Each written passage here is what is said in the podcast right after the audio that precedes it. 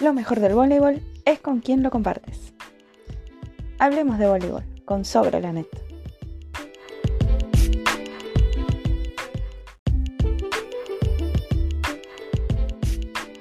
Vivian Baella con nosotros en esta entrevista para Sobre la Net, pero no se vayan porque vamos a darnos un tiempo para hablar un poco de eh, voleibol eh, internacional, porque Sebas tiene algunas eh, informaciones, la verdad que bastante peculiares para compartirnos. Sebas, adelante. Bueno, en la última semana quería hablar de dos temas súper, súper puntuales. Creo que una de las mayores referentes a nivel internacional eh, anunció su retiro, eh, que es Lampin, después de los Juegos Tokio 2021. Y quería saber más o menos sus percepciones, ¿no? Eh, normalmente eh, no vemos muchas entrenadoras mujeres y quería saber cómo, cómo nos deja eh, el panorama, ¿no? Quería saber sus opiniones. Realmente para mí, Bueno, particularmente fue un baldazo de agua fría. ¿Sí? ¿Soy yo? Ya, listo.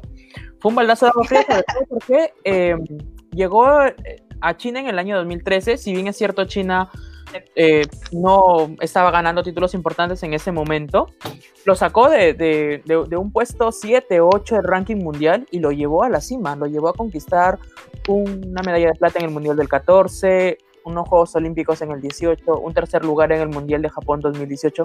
Entonces, se, ¿no? Todo el mundo y, y los especialistas aquí empezaban a saber cómo, cómo China podía empezar a conquistar más o menos, ¿no? Una especie de legado, así como Cuba en los 90, pero de un momento a otro, pues Lan decide retirarse. Eh, seguramente que el sucesor va a tener una situación bastante complicada para seguir dirigiendo por el mismo camino a China.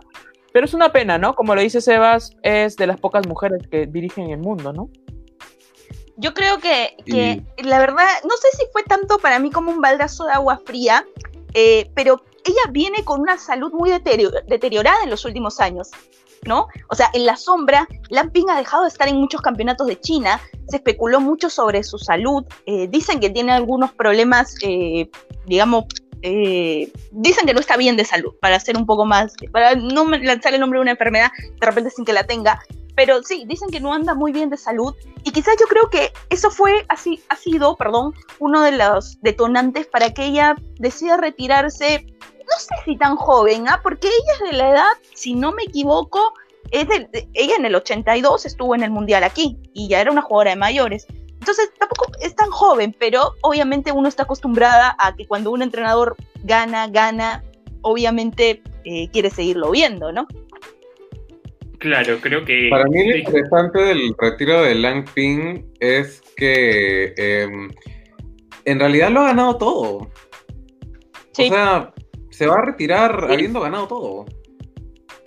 No, me parece que campeona mundial no es, ¿ah? Creo que campeona No mundial es no. campeona mundial como No. entrenadora. Ajá, es subcampeona. pero sí ha Ah, campeonado, claro, como pero ha jugadora. sí. campeonado Juegos Olímpicos, ha Como campeonado eh, la Copa del Mundo.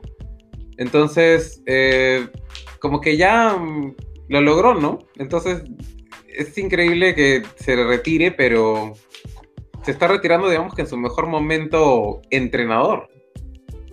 Ahora, acá ponen a la C. Roberto, ponen acá. Y otro que también hace tiempo que ya está- se está especulando mucho, eh, pero no sé si C. Roberto se retira del voleibol, eh, digamos, totalmente o solo de la selección de Brasil, porque me parece que solo de la selección de Brasil. Solo de la selección de Brasil. C. Roberto dijo que después de Tokio 2020 se retiraba. Ahora lo ha alargado por la reprogramación de los Juegos Olímpicos por el tema de la pandemia.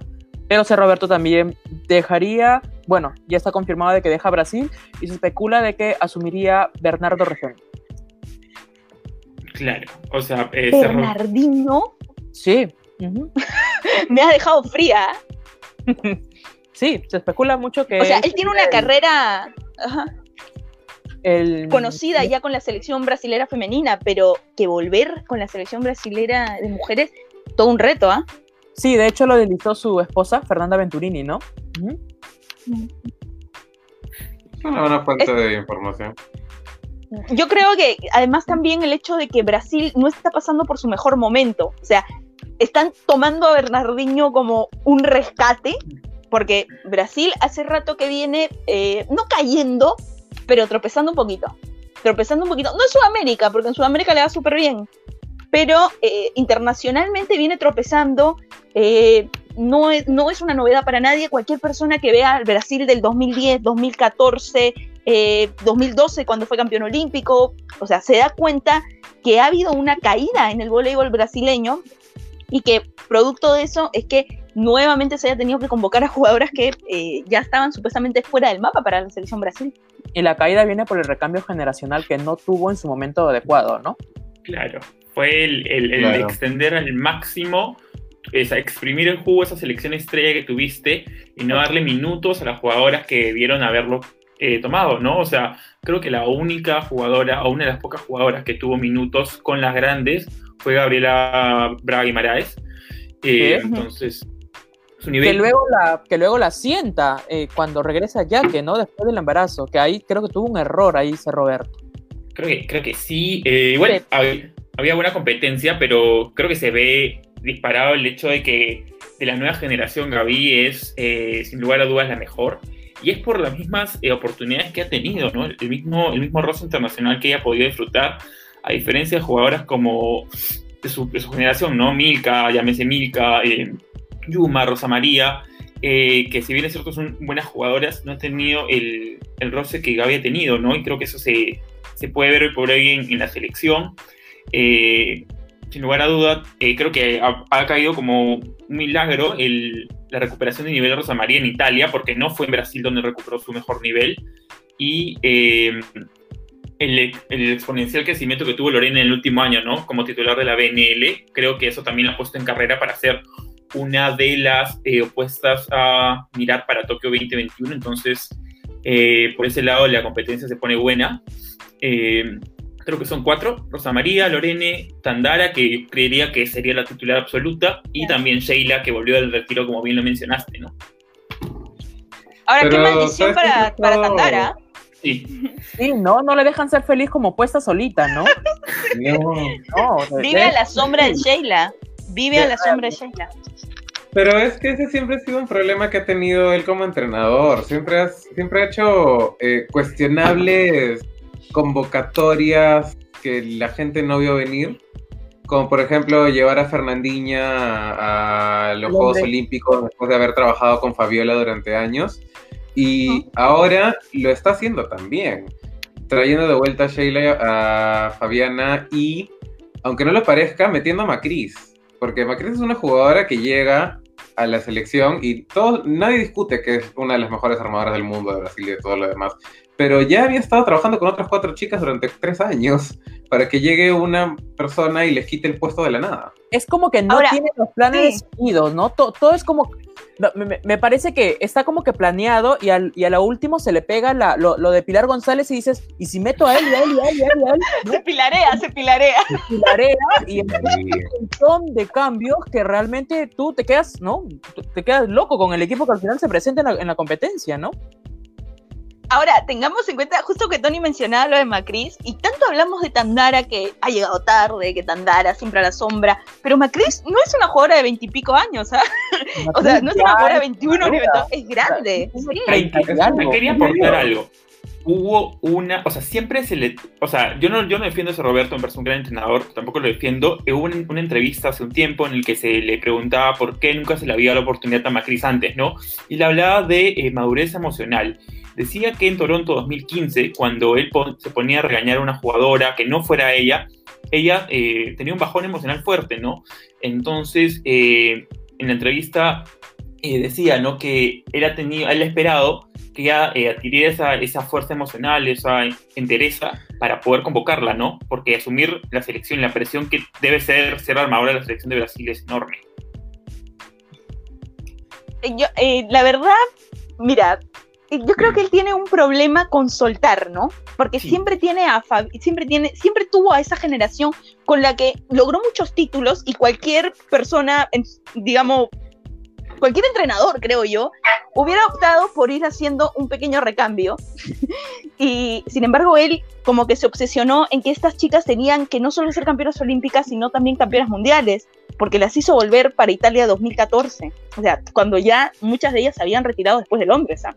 Y el mejor ejemplo es Fabiola de Sousa, cuando después de dos meses o tres meses de haber dado a luz, la, lleva la, la lleva literal de, de, de los pelos, la lleva a, a Río 2016. O sea, la Sí. mujer recién había terminado de dar a luz, tenía tres meses de haber, ahí el- la bebita todavía aún en lactancia, y la lleva a, a Río 2016, ¿no? Y encima no le dio minutos casi a Fabiola. Ahora, hay algo que la gente no supera acá, es el hecho de que, y que están comentando muchísimo en, eh, ahorita en este momento, así que un saludo para toda la gente que está mundo. chupada, es la salida cuando dejó fuera a Camila Bray. Que, que fue Camila- el mejor error, el, El peor error, El, peor, el mejor, el El peor error, el, sí. el peor error que tuvo. Sí, y además que Mm. Camila Bray había estado posponiendo eh, su vida familiar porque ella quería ser madre hace mucho tiempo por justamente ir a los Juegos Olímpicos de Río. Entonces ella decía, después de Río, después de los Juegos Olímpicos de Río, voy a, voy a dedicarme a mi familia, voy a dedicarme... Y pum, la dejan fuera. O sea, la dejaron fuera. La dejan yo fuera creo de ese Grand Prix en, en Tailandia. Sí. Hay una, hay una especie de falta de respeto de ahí con las jugadoras que son parte del proceso de selecciones, ¿ah? Porque Camila había sido parte del proceso desde que estaba Fabi. Y obviamente a Fabi no la vas a sacar de la cancha. No. Pero una vez que se retira Fabi, como que tiene que haber un tema de jerarquía. No, no Claro. puedes simplemente llamar a cinco líberos y decir, oye, no me importa que tú hayas estado detrás de Fabi durante tanto tiempo y que de hecho seas una de las mejores líberos que tenemos. Simplemente voy a llevar a otra. Ahora, Para respetamos la decisión porque si en algún momento Bright estaba jugando demasiado mal, tampoco la podía llevar, pero Bright llega jugando muy bien. Después Claro. de. O sea, Y de la nada- este año, ¿no? O sea, creo que en ese 2016, el pico de rendimiento que le jala el ojo hacia Roberto es el de Leia, eh, eh, principalmente en la final de ese Grand Prix eh, partidazo de La 5 final sets. del Grand Prix. Partidazo. Estados Unidos. Del, último, Estados eh, Unidos. no, ese fue el penúltimo Grand Prix. Ya, el penúltimo Grand Prix se fue en 2016. eh, Claro. final la gana Ah. 3 a 2 Estados Unidos. No, perdón, la gana Brasil. Y eh, Leia es parte del equipo titular, ¿no? Y ahí ese despliegue en el juego creo que le jaló el ojo. Y ese fue uno de los últimos, el último juego previo a eh, Río, ¿no? Y ahí se decide que Leia iba como eh, titular y única libre. Es muy extraño porque no le pudo, o sea, pero no le pudo haber aguantado un poquito, o sea, ¿qué le costaba esperar a que pasara Río, no? Es, es muy extraño lo de ese Roberto, me parece que es un entrenador muy polémico, tiene mucha gente que, que lo quiere en Brasil, pero también tiene mucha gente que la verdad es que está pidiendo su salida desde Río 2016, ¿ah? Desde hace Sí. mucho tiempo. Tiene los mismos haters que tiene Luis. Bueno, el público brasileño es muy difícil también. No hay que, no hay Sí. que, digamos, eh, digamos, Sí. no, no dejar de mencionar eso. Claro. Son muy exigentes. Público muy difícil. Muy exigentes. Sí, nosotros, o sea, yo principalmente considero que Tandara es una increíble jugadora, pero en la opinión de los brasileños con Tandara es dividida. Unos no la quieren y otros sí la quieren, entonces, ¿no? ¿Cómo los entendemos? Pero bueno, ¿qué la, La historia de Macris generó un Ajá. drama existencial en los entrenadores de Brasil, a todo el mundo. No, Macris no debe ser la armadora de Brasil. Sí, Macris es la mejor armadora de Brasil. O sea, se mete Oye, en problemas. ojalá, ojalá que tuviéramos una matriz, de verdad. Claro. Sí, sí. No importa, no Ya importa su- ya si, quisiéramos. si tuviera, si tuviera Pero ¿a eh, mal manejo de emociones, le pongo un psicólogo, no importa. ¿A Le pago todo. ahorita? Como una Macris. No tenemos a una Macris ahorita pequeña, ¿no? Mm, No, o sea. No está muy lejos de decir que Nayel, eh, ¿cómo se llama? La, la que se. Vinches. Anchante. Vinches. Anchante. Ah, no, Anchante. perdón, Yadira Enchante, sí.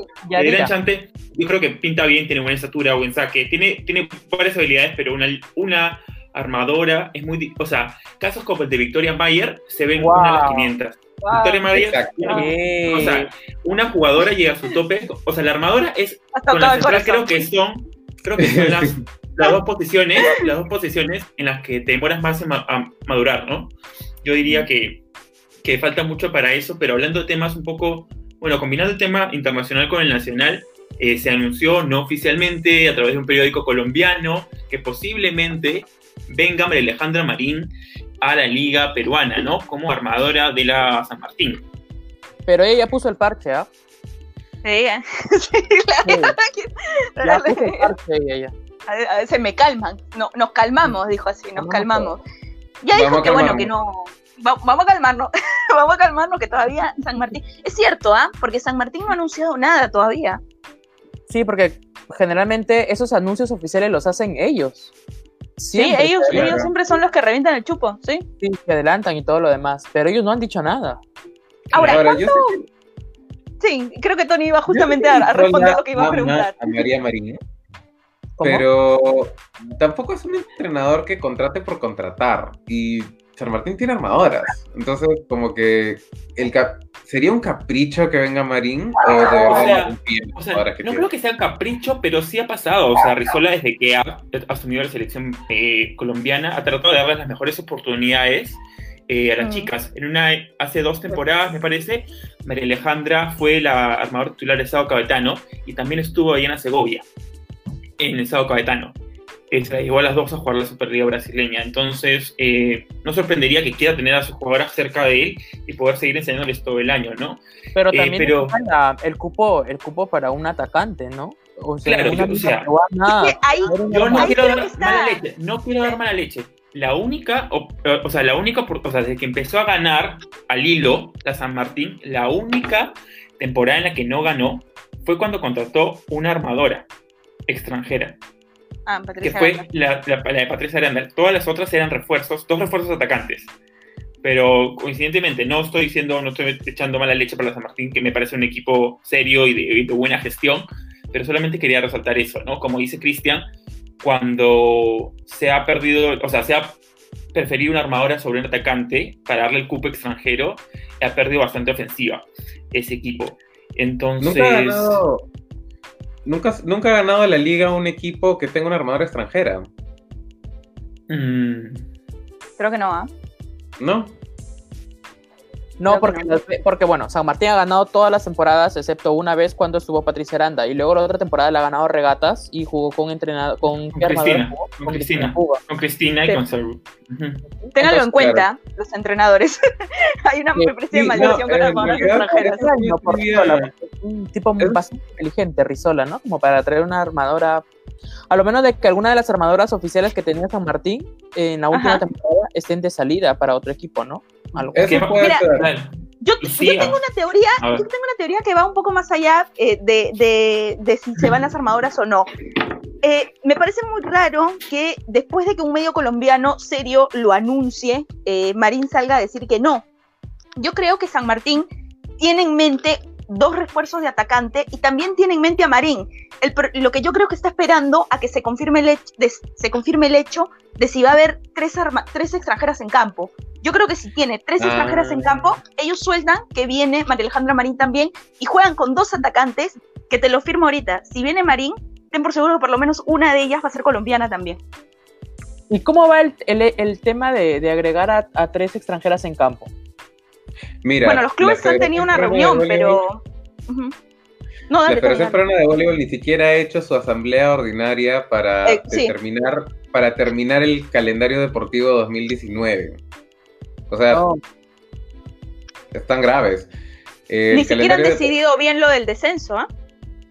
No, y es interesante lo del descenso porque, digamos, eh, ellos, la palabra que dicen es que la liga no se canceló, se suspendió. porque no es plagio, es Es copia, como, porque el no se puente no se cayó, se desplomó. Entonces, al estar suspendida la liga, la tabla queda tal y como es. Así que los ocho mejores equipos que se quedaron dentro de la tabla eh, revalidan y los otros dos tienen que jugar el torneo de el torneo de ascenso y o permanencia. El problema con hacer jugar a estos equipos el torneo de ascenso y o permanencia es que no lo van a hacer con la temporada en la que con las jugadoras de la temporada en la que lo están haciendo. Digamos, eh, se juega el torneo de ascenso permanencia en el calendario 2020, el que viene. Los equipos ya no son los mismos. Todos los equipos pueden haberse reforzado. Depor podría cambiar completamente de equipo y jugar el torneo de ascenso y revalidación solamente por el gusto de. Sea, Ese es acá- el problema. ese es el problema. Tengo, tengo bastantes comentarios, voy a leer. Acá José Delgado pone, esa federación está para llorar. Luis Ponte pone, pero la cosa es si los clubes quieren tres extranjeras, pone eh, Luis Ponte. Eh, Jorge González pone, eh, pero los clubes sí, y, ah, y creo que le responde, pero los clubes sí piden tres extranjeras. Anthony Linares pone, este año Regatas le ganó a la, US, a la USMP 3-0, si no me equivoco. Eh, Anchantes Macris me ponen acá, Ronaldo, Ítalo Segura, compara a, Macris con una armadora peruana que, no jugó la anterior temporada, no voy a decir su nombre por respeto, pero, pero ya pueden leer los comentarios. Eh, acá Miguel Gómez pone, ya deberían trabajar con sub-20 para que reemplace a las mayores actuales. Andreu Urrutia ya está sin lesión, al igual que Gina. Esa es otra interrogante, ¿ah? Andreu Urrutia, ¿a qué club va a ir? ¿Qué? Andreu de San Martín? No jugado ¿Ya no está en San Martín? ¿Se fue? Ya no está en San Martín. Así me habían dicho que ya no estaba en San Martín. Y yo, yo tuve bueno, yo he visto a su hermana en Vallejo. Por ahí podría irse, ¿ah? Yo tuve Lo que pasa es que su hermana tuvo. Sí, dale. Yo, yo, tuve una entrevista con Rizola y Rizola me hablaba de las virtudes de la recuperación que tenía con Urrutia y Rizola se mostraba muy emocionado cuando se refería a ello, porque, bueno, Andrés ha sido, era de la proyección, ¿no? Es, muy alta, tiene técnica, pero el tema de ella es que siempre estuvo de lesión en lesión en lesión. Entonces me decía de cómo le estaba, cómo le estaba regresando actualmente, eh, cómo estaba tratando, el, llevando el tratamiento y cómo la iba poco a poco levantando la, evolución y el volumen, la carga de trabajo, y se mostraba muy, muy emocionado, ¿no? No entiendo si cómo va a salir del... Claro, porque yo me acuerdo, eh, estábamos en, en, la, en, la, liga, la última liga que hubo, eh, eh, Andrea entra en un partido con Deport, con, con, un partido con Deport, todo el mundo le aplaude, ella no había jugado por dos años, hizo sus primeros puntos de bloque y de ataque después de mucho tiempo, y aún es una jugadora muy, muy querida y cree mucha proyección, ¿no? Pero hablando de la liga y lo que nos comentan aquí, ¿no? Eh, les quería preguntar a ustedes, ¿qué falta para que, el, o sea, tienen una buena producción detrás, tienen un, un, gran canal que los apoya, pero ¿qué creen que les falta a la liga como producto para seguir mejorando? Todo. todo. o sea, dentro del todo, ¿qué creen que lo, que se, lo que se debe priorizar, no? Porque... primero, para contestar una pregunta que quedó flotando por ahí de si los clubes estarían dispuestos a jugar con tres extranjeras, en esta temporada, cuatro de los clubes tuvieron tres extranjeras. O sea, ya no, no estamos hablando de que es una realidad para los clubes. Rebasa tenía tres extranjeras, Deport tenía dos extranjeras y media. Eh, sí, eso, Alianza tenía tres extranjeras, Hamza tenía tres extranjeras. Entonces ya, o sea, los clubes le han dicho a la federación, oye, sí, se puede jugar con tres extranjeras, no, no es ningún problema para nosotros. Eh, pero en cuanto a qué le falta la liga, le falta le falta reorganizarse. O sea, Mira, sin irnos muy lejos, no sé, yo a, en este caso a Raquel y a Tony, nosotros nos conocimos en la temporada 2012-2013. ¿No? La para, para mí, eh, a mi humilde opinión, una de las mejores temporadas que pudo haber tenido Perú, en este caso en Liga. Hablando de público, hablando de marketing, de la televisación, del impacto, los medios. O sea, tú veías al Comercio, la República, a todos allí, veías desde Perú, el Canal 5, hasta el Canal 4, América Televisión llegó para la gran final, ¿no? Y ahora vas a un partido de la Liga y, o sea, no sé. sientes demasiado. Te puedes echar así en la tribuna de Literal, puedes hacer, no sé, puedes sacar tu frase y leer tu periódico y nadie se da cuenta de ello, porque no hay gente en el coliseo. O sea, no, tu, producto, tu producto estrella de la federación, que en este caso debería ser la Liga Nacional, ya no es tu producto estrella. Y la gente no lo quiere ver, la gente no quiere ir, la gente ya no paga por una entrada, ¿Qué estás haciendo mal? Algo estás haciendo mal. Bueno, nosotros estamos acá bromeando y decimos, todo estás haciendo mal, pero es que te tienes que darte cuenta de que tienes que haciendo mal.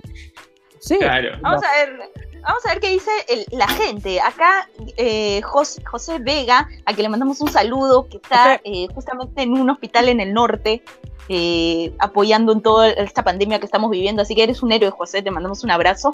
Buena organización, mayor, mayor publicidad, que lo pasen por cable, que no todos lo vean, que se descentralice el torneo y que innove todo. Es cierto, o sea, en resumidas cuentas, a ver, que el volei esté en, la T, en una, T una TV de paga, lo minimiza, porque el volei y el fútbol son los deportes del pueblo. Esa es la verdad.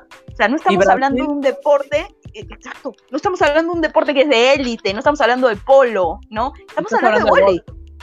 Estamos hablando de volei. Entonces, que el volei esté en la TV privada, o sea, que le pregunten a las voleibolistas, Ángela Leiva, Laura Frías, a todas ellas, si ellas tenían cable en sus casas para ver volei.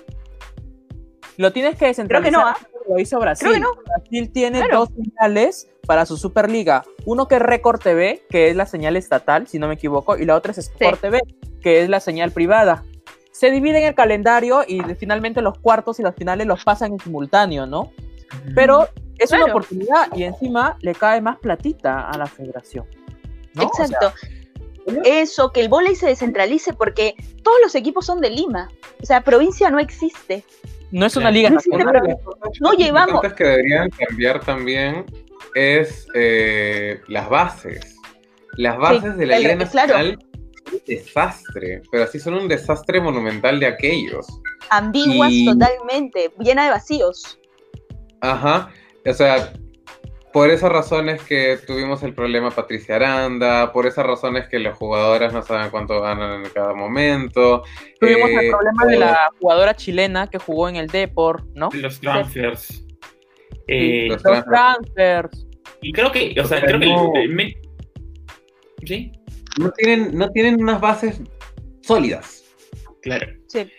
Y solo quería resaltar que yo, bajo lo que yo pienso, el, el lugar, o sea, el coliseo no es el problema, la distancia no es el problema. Cuando hubo los panamericanos, cuando hubo el nivel y cuando hubo el marketing para poder vender el producto, los coliseos reventaron. Y como dice Juan, eh, los medios lo cubrieron, o sea, que hay disponibilidad y que hay un mercado para el vóley, lo hay. Eh, que se está aprovechando al máximo, eh, creo que no. Es que Pilar no sabe el poder de negociación que tiene con el voleibol. O quizás sí lo, sí lo sabe, pero no. No es. No es una, digamos. eh, no es. eh, todo el mundo sabe que Pilar no puede hablar en público. Todo el mundo sabe No que debe Pilar. No, no debe. No, no debe. No debe. La he escuchado. No debe. presentar un evento, Todo el mundo sabe de que Pilar eh, no puede comunicarse de esa manera. ¿Cómo haces un contrato tú con alguien para que te ayude si no puedes comunicarte con esa persona? Si no puedes decirle qué es lo que está pasando, qué es lo que está ocurriendo. El poder de negociación lo debería tener la federación, porque ellos tienen al voleibol peruano, que no es cualquier cosa. Tienen la por el voleibol mango. peruano. Pero ahorita se están, eh, no quiero decir una mala palabra, pero ahorita están aterrados porque Movistar les está pidiendo hacer un torneo para completar la cantidad de partidos que no tuvieron por el COVID. O sea, si no puedes solucionar un problema tan sencillo como ese, ¿cómo esperas traer auspiciadores? Ese, ese es el problema. Otra cosa que, que también hay que mencionar es lo olvidada que está la liga intermedia. Totalmente olvidada. O sea, es tu torneo de ascenso a la primera liga, que yo creo que por lo menos, ahora, lo que hemos visto, aunque sea por la transmisión de la federación, algunos partidos de la liga intermedia, los que hemos ido, nos hemos dado cuenta que hay partidos que netamente, que de verdad estuvieron hasta mejores que algunos de la liga, que yo creo que si de verdad hubiera un poder de negociación importante y unas ganas de hacer mejor las cosas, se podría ofrecer algunos partidos de la liga intermedia. Porque lo que sufren los clubes de la liga intermedia no lo sabe todo el mundo. Nadie te ve, no va ni un medio de prensa a cubrirte, más que eh, la prensa oficial que es la federación, no va ni un medio de prensa fuerte a cubrirte. No tienes un equipo de marketing. Nadie se entera cuándo empiezas, cuándo es tu nada, nadie sabe nada. Y lo peor es que cuando vas donde un auspiciador para vender tu producto, vender tu equipo, nadie te quiere dar nada porque no tienes televisión, no tienes imagen. ¿Dónde se va a ver mi marca? En ningún lado. Entonces, también hay que, hay que tener en cuenta que la Liga Nacional Superior de Voleibol debe dar una mirada hacia abajo, porque finalmente hay un club que va a venir de abajo el próximo año, que si no está en condiciones de asumir una Liga Nacional Superior de Voleibol eh, como un equipo cualquiera, te baja el nivel. Te baja el nivel. Como, Ya nos ha Sí. pasado. ¿Se acuerdan Ya con nos Sport Loreto? Eh, ¡Ay, Dios mío, Loreto, no! Sácame los el ojos, por favor. Claro, ya nos ha 5 pasado. 6 no me acuerdo, contra Latino Misa en un partido de liga. Los dos equipos muy malos y 5 6 o sea, sácame los ojos. O sea, ya, por favor, ¿no? O sea, eso es lo que también se tienen que preocupar. Eh, preocuparse del nivel de los partidos es importante y para eso, sí o sí, tienes que dar una mirada a cómo está tu liga intermedia, porque si no, no vas a, siempre vas a tener un equipo que va a ser patito feo y no es la idea. Pero la liga intermedia está olvidada, olvidada. O sea, Totalmente. eh, no- eh, este año, cuando nosotros fuimos, no tenían ni jueces de línea los primeros partidos. O sea, es como que no tienen una programación de nada nunca, no tienen un calendario de en qué momento se van a jugar sus ligas y que hacen toda la improvisación. Oye, y llaman, oye, árbitro del COPAF, ¿puedes ir mañana al, al que se va a jugar la intermedia? Sí, no, ya. Y eso termina perjudicando, porque em, si tú no le das la importancia que requiere a una liga que, como tú dices, es la liga que sube a un equipo a tu liga superior, entonces nadie más le va a tomar importancia. Cierto. Y quería comentarles, ¿les, parece, ¿les parece que el, el, número de equipos que está jugando la primera es, es el que debería jugar la primera? ¿Les parece que tenemos material para material humano con el, con el nivel A1 que, que vende la liga? O sea, con 10 equipos. ¿O les parece que se debería reducir? Quería saber más o menos cuáles eran sus opiniones al respecto, ¿no? Yo creo que 10 está bien, porque 12 era exceso antes. 12 teníamos, ¿no? Yo creo que con 10 estamos bien. Porque si lo minimizas a, a 8 equipos, ¿no? Sería, creo. No, ya, sí. no, ya sería, sería mucho. ¿No? Ya jugando a la Liga de Azerbaiyán de hace, de hace años, ¿no? Ya, eran cuatro equipos, ¿te acuerdas? Eran, eran cuatro. El mío eran cinco. Fueron, en un momento fueron cinco y eran cuatro rondas de todos contra todos, ¿no? Eran cuatro sí. rondas de todos cuando yo era como que, no. Y encima había Ajá, uno sí. que era dueño, uno era dueño de, era algo así como Vallejo con sí. Vallejo Trujillo con Vallejo Tarapoto, ya. Sí, había uno que tenía claro, dos. Claro, claro, claro, claro. No, es, es tremendo. O sea, sí, eh, el, problema es que también si pensamos en aumentar equipos, eh, uno piensa en que van a haber más jugadoras para ver, pero la verdad es que vemos pocas jugadoras que pueden ser convocables a la selección. Incluso con 10 equipos yo creo que se quedan cortos, porque eh, se nota que faltan jugadoras y por eso a gritos pedimos que se amplíe el número de extranjeras para que den un poco de nivel. Yo creo que aumentar más equipos, no, la verdad es que no, sería redundar. Chicos, ¿y qué pasa con la posibilidad de que cada uno juegue de local, con una cancha o algo así? Debería ser, pero la infraestructura deportiva en el país no da. O sea, ¿a qué, ¿a qué, equipos también podrían acceder a alquilar o a tener una cancha que se preste para las condiciones para la transmisión de televisión? O sea, hay bastantes cosas, ¿no? Pero yo creo, yo creo que, que, si tú le das a los equipos la, la, digamos, la capacidad de decidir por ellos mismos qué es lo que van a hacer, y eliminas la tontería esta de que la taquilla, para mí, disculpen, la tontería esta de que toda la taquilla va para los clubes. Porque la liga no se mantiene a sí misma, la mantiene la federación, entonces como que la viene arrastrando, la viene arrastrando y la viene arrastrando y no, no se preocupa lo suficiente por ella como para que genere algo de dinero y encima le estás dando todos los, todo el dinero a los clubes y encima estás dando premios que van por encima de los 100 mil soles. Entonces, eh, hay mucho gasto mm. y no hay nada de organización para justificar ese gasto. Mira, acá me pone Luis Ricardo Ponte, Rabita Bakú y Telecom Bakú. Esos eran los dos equipos ah, que, que tenían el mismo dueño. Mira, eso de los coliseos a mí me parece muy interesante.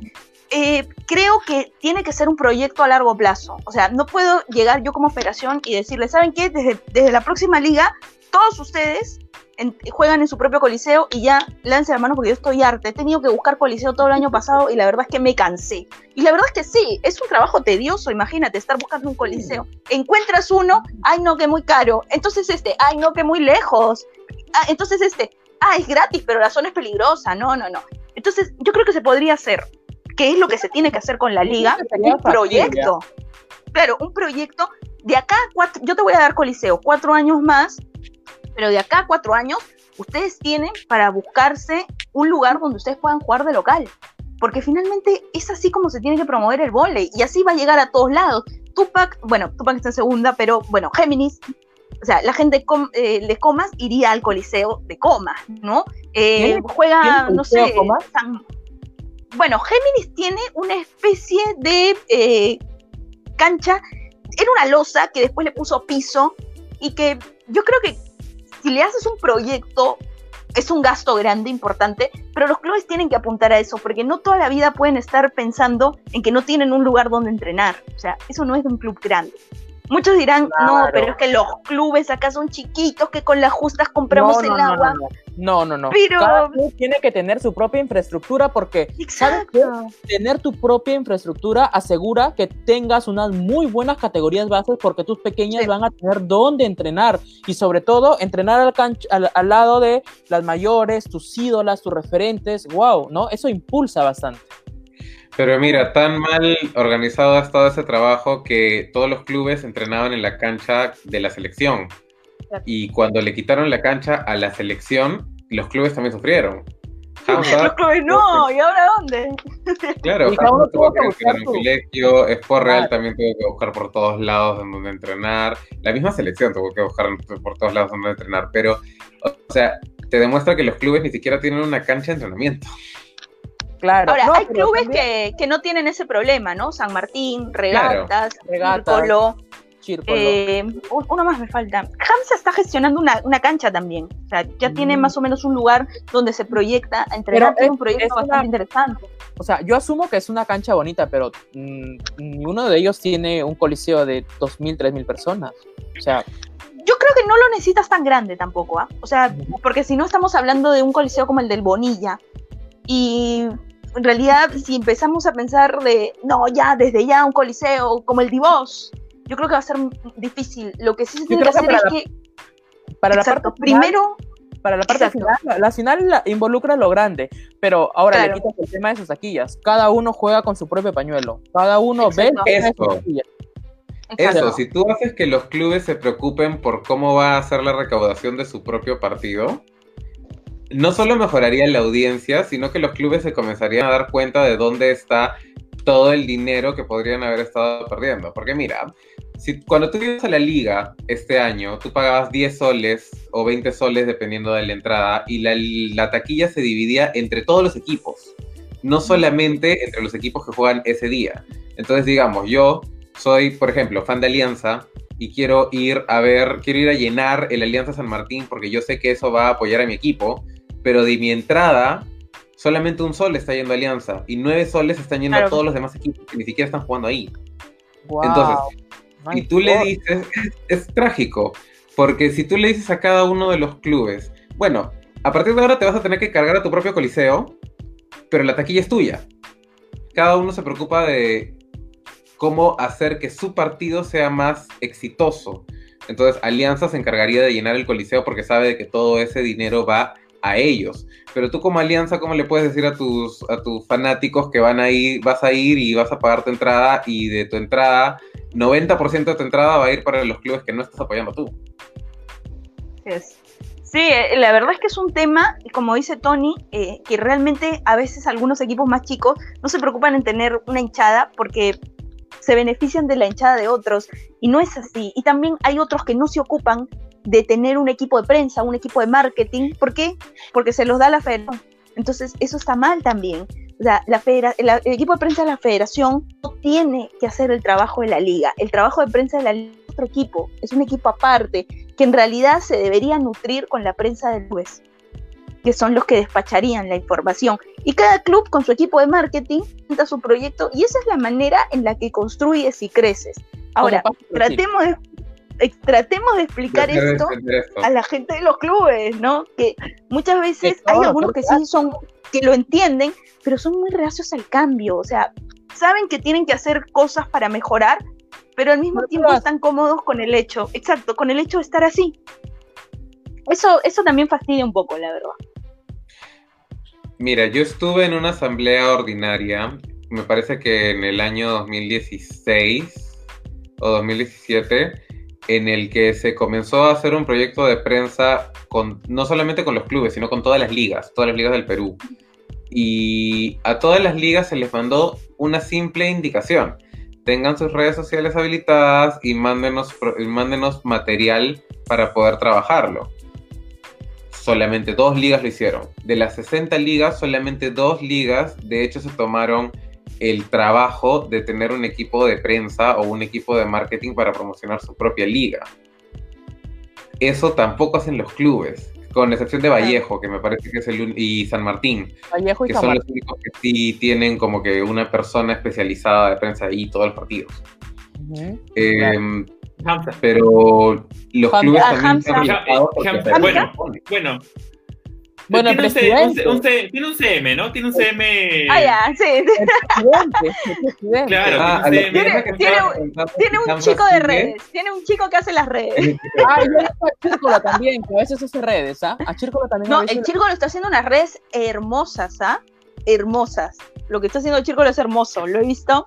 Me parece, o sea, top. Se lo Wow. se lleva encuentro a todos los clubes. O sea, se Bien, lleva encuentro a todos los clubes.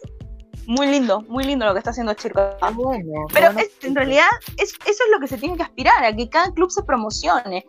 Cuenta con el respaldo de obviamente que es eh, un club eh, un club que tiene, o sea, tiene todo, tiene todos los deportes, entonces eh, tiene vole y, y bueno, se ve beneficiado en muchos sentidos. Pero eso no quiere decir por eso Rebasa no lo conseguir, por ejemplo, o que Géminis no lo pueda conseguir. Mira, o sea, estos clubes como Rebasa y como Géminis te podrían tranquilamente llenar un escenario de mil personas. Pío. Tranquilamente. Y llenan llevan- academias. Te llevan academias y las niñas y los papás ¿sí? te llenan el coliseo y tienen Y bastante. los papás y la señora y todo. Sí, y llevan al vecino y todo lo demás. No, en serio. En serio que sí, o sea, eh, como dicen, o sea, hay muchos caminos que se tienen que, o sea, hay un camino, ¿no? Tiene que verdaderamente haber una gestión que aclare el camino para la liga en lo que se, en lo que se quiere convertir. Uno de los caminos, eh, ya lo hemos propuesto, que sean más atractivas a, a través del incremento del número de jugadoras, que por su parte, y lo de los, los, los coliseos que mencionó Tony, ¿no? Opciones que pueden hacer que el producto sea más atractivo, que pueda haber más interés de auspiciadores, porque va a haber más interés, porque se va a generar más interés, porque mercado hay para que pueda haber el volei, eso nunca ha sido un problema en el Perú, pero creo que el, el poder saber venderlo y poder transmitirlo ha sido una de las cosas en las que se ha fallado. Así es. Bueno, acá tengo algunos comentarios de eh, Luis Ricardo Ponte que pone claro que empiecen a jugar de local juntos, eh, junto con la San y la UCB, además regatas, Chírcolo también. Eh, Carlitos Cacique pone en fútbol cuando van a provincia juegan en estadios feos, incluso, pero es descentralizado, es cierto, cuando a veces yo veo el, el torneo local, Uy, digo, no, cualquier cosa. me quiero poner a llorar, cualquier Sí, cosa, cualquier ¿no? cosa. Pero pero al menos juegan, pero al menos centralizado. Y es una manera de difundir también. Sí, la Vallejo mira- tranquilamente podría llenarte el chimú, ¿ah? O sea, tranquilamente. Tranquilamente, ¿ah? mira, Lo- lo hay, económicamente le saldría mejor a los clubes hacer esto, porque digamos ya, vamos a las épocas del Bonilla.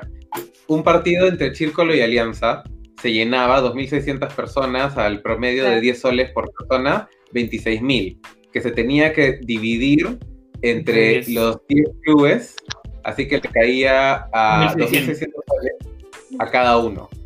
Ahora, digamos que ese mismo Círculo Alianza, como Círculo juega de local ese día, lo hacen en su cancha, que solamente tiene capacidad para 450 espectadores, pero cobran 20 soles la entrada.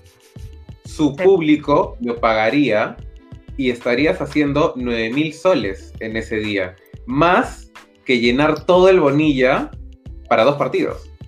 O sea, Claro. económicamente los clubes también les saldría mejor encargarse de sus propias cosas. Lógicamente, el ejemplo de Círculo es porque ellos ya tienen un coliseo.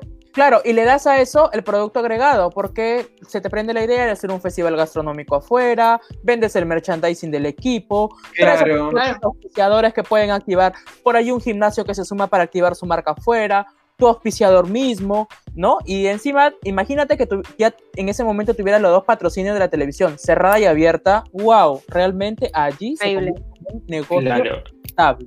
y que, o sea, y como, y como decías, ¿no? La, hablábamos muchas veces en la que federación no tenía que ser eh, el responsable de la liga, sino que los propios clubes hagan su propia organización en la que ellos mismos puedan coordinar los lineamientos que necesitan para, no sé, publicitar, publicitar hacer el marketing, o sea, para hacer lineamientos, ¿no? Pero al final, como bien lo resaltan todos, eh, es importante que cada uno se haga eh, responsable de su club y de la gestión que va a haber, ¿no? O sea, se han visto algunos casos en la, en la liga pasada lamentables.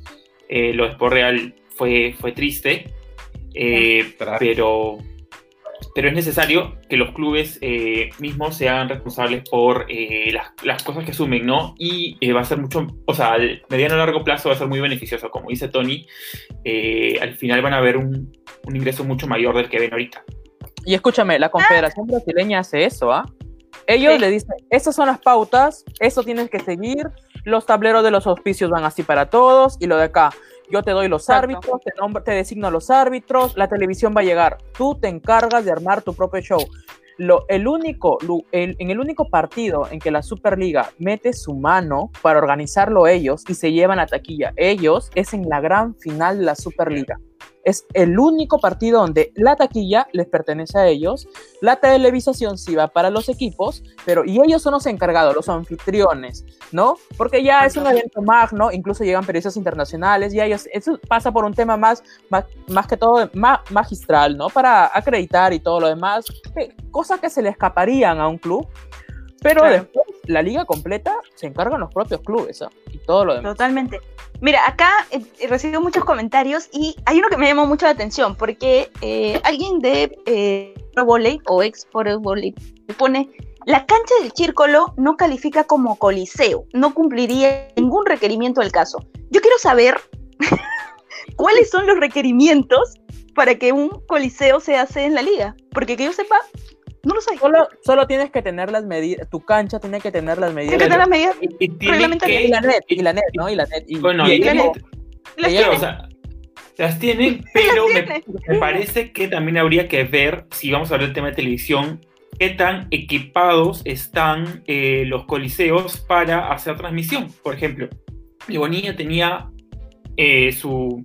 En el, el atrio arriba, o sea, tenía una cabina televisiva. Claro. Por ejemplo, aunque no lo crean, el. Ah, el- sí, aísla mucho el sonido. El, poli- y el Polideportivo Callao no tiene una cabina de transmisión. No tiene. No tiene. O sea, No. imagínense ustedes, es enorme, pero cuando se construyó, tal vez no se coordinó eh, que tenía que haber una cabina de transmisión porque ese coliseo iba a recibir una, una- una- Prensa. un tipo de partido que iba a, a meritar que haya una transmisión eh, televisiva.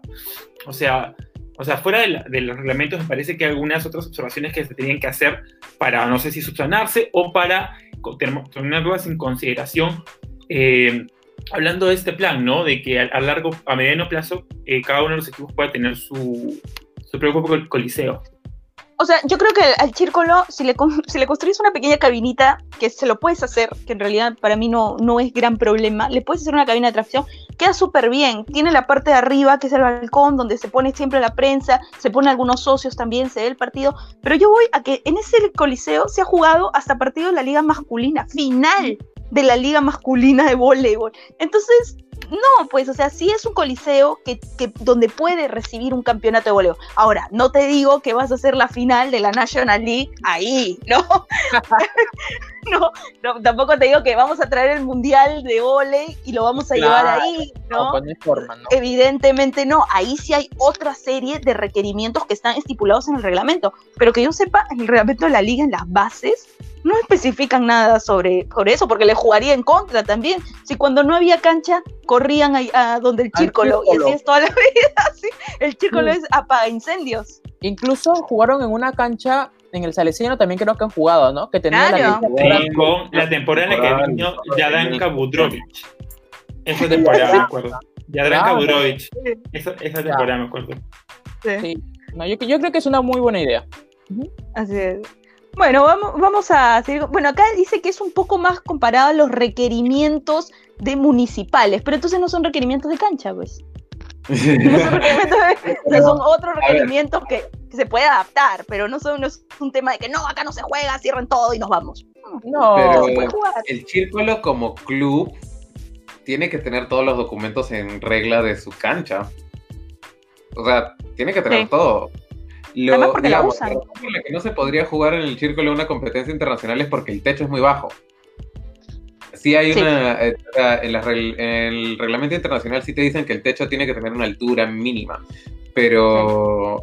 eh, Círculo podría jugar tranquilamente sus partidos ahí, recaudar su propio dinero, Claro. hacer su propia venta, promocionar sus churros. Entonces, eh, los churros del- los churros del círculo. Topa. Pero, pero eh, bueno, el círculo. Lo que se podría hacer para comenzar con esta idea es los clubes que tienen una cancha, que hagan ahí su, su coso. Y los que no tienen una cancha, pues que se busquen una. o sea, claro. si quieres, digamos, Alianza Lima no tiene, ya, no, Hamza no tiene cancha donde jugar, alquilo el Bonilla y el Bonilla se convierte en mi cancha, Claro. en mi cancha, mi Mi cancha, cancha. De, de sede. Claro, Claro, voy con con fotocopias, ahí, saco fuera. Ujú. Saco copia mis entradas. Sí, la verdad que no tiene, no tiene, no tiene coliseo, también puede alquilar el Miguel Grau, no sé, o sea, alquilas el Miguel Claro. Grau, a- a- ¿no? Tienes que negociar. Es que a eso, esa es la idea, de que cada club tenga el poder de iniciativa de negociación, que Claro. sepa que se tiene que encargar de producir su propia plata y no estar sentado esperando que la federación te dé lo de la taquilla y bueno, que la federación también se demora años luz para entregarte esa plata. ¿no? Uy, que la federación tiene, Claro. tiene una deuda con los clubes que ya tiene como que seis ceros Ujú. o más, ¿ah? Wow. Sí. Y acá, o sea, y- lo y- increíble- Ajá. No, Sí, no, para terminar, lo increíble de todo esto es que a Rebasa el año pasado le debían y Rebasa ni siquiera había pisado la cancha. Es que claro, o sea, los equipos cuando, cuando ascienden eh, les toca un dinero también. Cuando ascienden Ajá. eh, reciben un dinero sin haber jugado nada, les toca. Bueno, creo que a Rebasa no le habían dado por completo ¿Y ese cuál es el argumento para no darte esa plata? O sea, ¿qué le decían? No, la verdad es que no sé. Si Eh, estás ahí, respóndenos.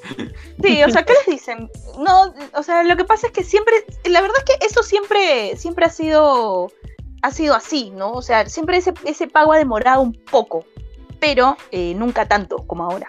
Esa es la verdad. Algunos clubes cobraban primero, otros cobraban después, pero ahora no cobra nadie. ¿no? Antes ya se imaginan cuáles eran los primeros clubes en la lista, ¿no? Que tenían que cobrar. Y después venían los demás, ¿no? Pero eh, ahora no cobra nadie y ese es el gran problema. Pero bueno, No, chicos, se nos acabó el programa. ¿ah? Oye, sí, se nos fue. Sí, Sí, ya son las, las 8 de la noche, ya hay que retirarse Suelto acá. una idea para la próxima, creo que queda pendiente hablar de la contraparte, que podríamos hacer una, una, podemos invitar a alguien para que se arme ahorita eh, la conversación. Para la contraparte, ¿qué pasa y qué, qué falta para que la jugadora peruana migre al extranjero? ¿Cuáles son las cosas que siguen reteniendo las jugadoras peruanas aquí? Eh, creo que hay varios factores que podemos discutir. Eh, creo que también es un tema que, que les va a gustar a todos eh, poder tener más luces, ¿no? Porque creo que no es, un te- es un tema del que no se habla mucho, que se critica, pero el que no se sabe mucho. Claro, y sobre todo, o sea, no podríamos dar tantas opiniones ligeras, ¿no? Son ellas finalmente las que tienen que responder y Exacto. tienen que sacarnos de la, de la duda, ¿no? ¿Por qué no salir al extranjero? Yo creo que pasa más por un miedo de salir de una zona de confort. Pero bueno, yo creo que sus respuestas serían válidas. La jugadora peruana está cómoda Es muy aquí. cómoda. sí. Bueno, gente, nos vamos. Eh, queda agendado el tema que ha dado Sebastián para la próxima semana, así que váyanse preparando. Nos vamos todos a tomar el lonchecito ahorita como José, ¿no? Y bueno, acá lee mi comentario, Raquel. Ah, bueno, un saludo para Jan. Creo que me ha escrito algo al, al interno, pero no llego a leer qué, porque estoy usando mi celular para hacer la transmisión. Discúlpame, Jan.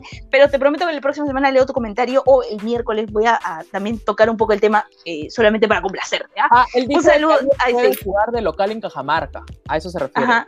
Ah, y le ganan por altura, así como Sí. ganó Colombia a Perú. Es cierto. Además, si empezamos a ir a otros lugares, nos empezamos a, a- a, digamos, acomodar a otros climas también y ya no estaríamos en otras oportunidades con el temor de la altura, el temor del calor, el temor Sobre del todo- frío. Sobre todo masificas el deporte. Exacto, es lo más importante. Bueno, gente, nos vamos. Muchas gracias, Tony. Tony, tu despedida. Chao. ok, hablo mucho. Sebastián, tu despedida para todo el público de Sobre la Net. Muchísimas gracias chicos por la oportunidad una vez más. Es excelente poder conversar con ustedes. Y eh, bueno, el próximo miércoles yo creería que me puedo integrar eh, a las, a las reuniones. Así que Bien, Eh, terminaste las finales. y ya terminé. y, pues, un, sí, un gusto como siempre compartir con ustedes tres. Eh, y bueno, eh, lo que decimos aquí siempre es una crítica constructiva para mejorar y poder plantear opciones, ¿no? Creo que eh, somos una, una vitrina que viene un, un buen lugar para poder dar opciones porque es el voleibol que nos gusta, el deporte que nos gusta a todos y lo queremos ver mejor. Yes. Chris, tus palabras finales para el público de Sobre la Net y Voley Go que se juntan también, ¿ah? Claro que sí. No, chicos, es un placer siempre conversar con ustedes. De verdad, hablar de voleibol me encanta, los conozco hace mucho tiempo. Existe la confianza y sobre todo existe mucho conocimiento por parte de todos aquí. No estamos en contra de nadie, la opinión de todos es válida. Eh, la idea siempre es construir positivamente en favor del voleibol nacional. Sigan las redes sociales de Voley Go y nos vemos la próxima semana. Ha sido un placer estar con ustedes. Gracias. Muchas gracias a todos. Nos reencontramos el miércoles ya con Sebas. Viene Mayubi también. Así que prepárense porque vamos a hablar de voleibol, que es lo más importante y lo que más hace falta. Gracias a Eder en la producción y con nosotros será hasta el miércoles. Chao. Chao.